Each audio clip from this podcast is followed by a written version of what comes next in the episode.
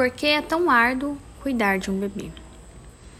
Todas as mães são capazes, desde que tenham o um mínimo de apoio emocional, de amamentar, ninar, higienizar um bebê, de proporcionar os cuidados físicos necessários à sua sobrevivência, pois são treinadas para essa tarefa brincando de boneca na infância. A dificuldade aparece quando é necessário reconhecer no corpo físico do bebê o surgimento da alma da mãe em toda a sua dimensão. Devem admitir a sua fragilidade como mães bebês, cuidar-se como tal, respeitar-se com essas novas qualidades, ser paciente nessa fase tão especial e não exigir de si um rendimento igual ao habitual. Abrir-se à sensibilidade que é aguçada e à percepção das sensações que são vividas com um coração imenso e um corpo que elas, mães, sentem pequeno, porque são, ao mesmo tempo, bebê e pessoa adulta. É como ter o coração aberto, com suas misérias, alegrias, insegurança, com todas as situações que precisam ser resolvidas, com o que lhes falta compreender. É uma frágil carta de apresentação isso é o que sou, no fundo de minha alma. Sou esse bebê que chora.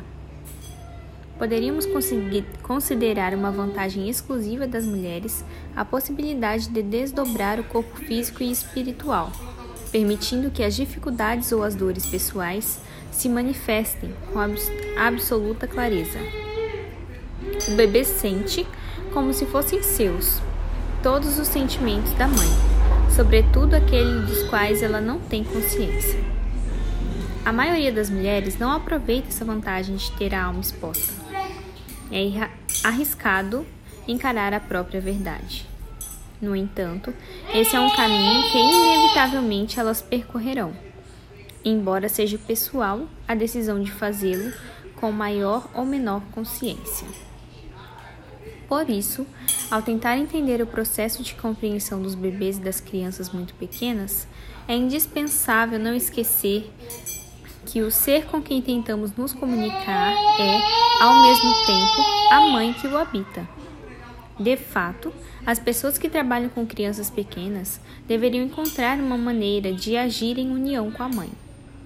Sem a informação pessoal da mãe, sobretudo, a informação a que se deve recorrer para que venham à tona, as manifestações da criança carecem de sentido. Qualquer expressão incômoda do bebê é apenas a melhor linguagem que encontrou para se comunicar.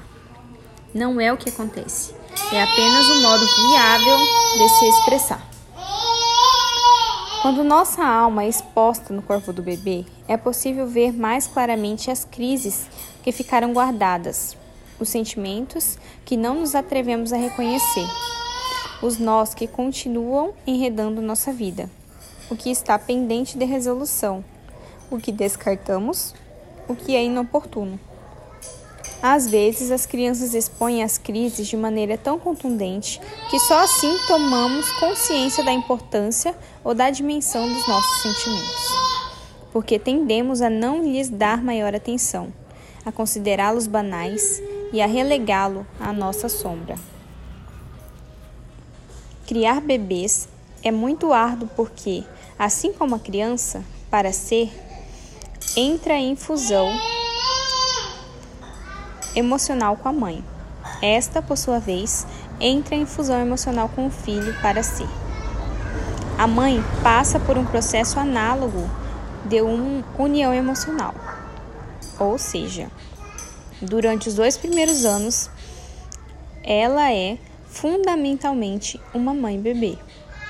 As mulheres puérperas têm a sensação de enlouquecer, de perder todos os espaços de identificação ou de referências conhecidos. Os ruídos são imensos, a vontade de chorar é constante, tudo é incômodo. Acreditam ter perdido a capacidade intelectual, racional não estão em condições de tomar decisões a respeito da vida doméstica. Vivem como se estivessem fora do mundo. Vivem exatamente dentro de um mundo bebê. E é indispensável que seja assim. A fusão emocional da mãe com o filho é o que garante que a mulher estará em condições emocionais de se desdobrar para que a cria sobreviva. Podemos cuidar do nosso bebê se estivermos em sintonia perfeita, porque é só assim poderemos compreender, sentir, trazer e vivenciar o que a criança precisa. O desdobramento da alma feminina ou sua fusão emocional com a alma do bebê é indefectível, mesmo que o processo seja inconstante.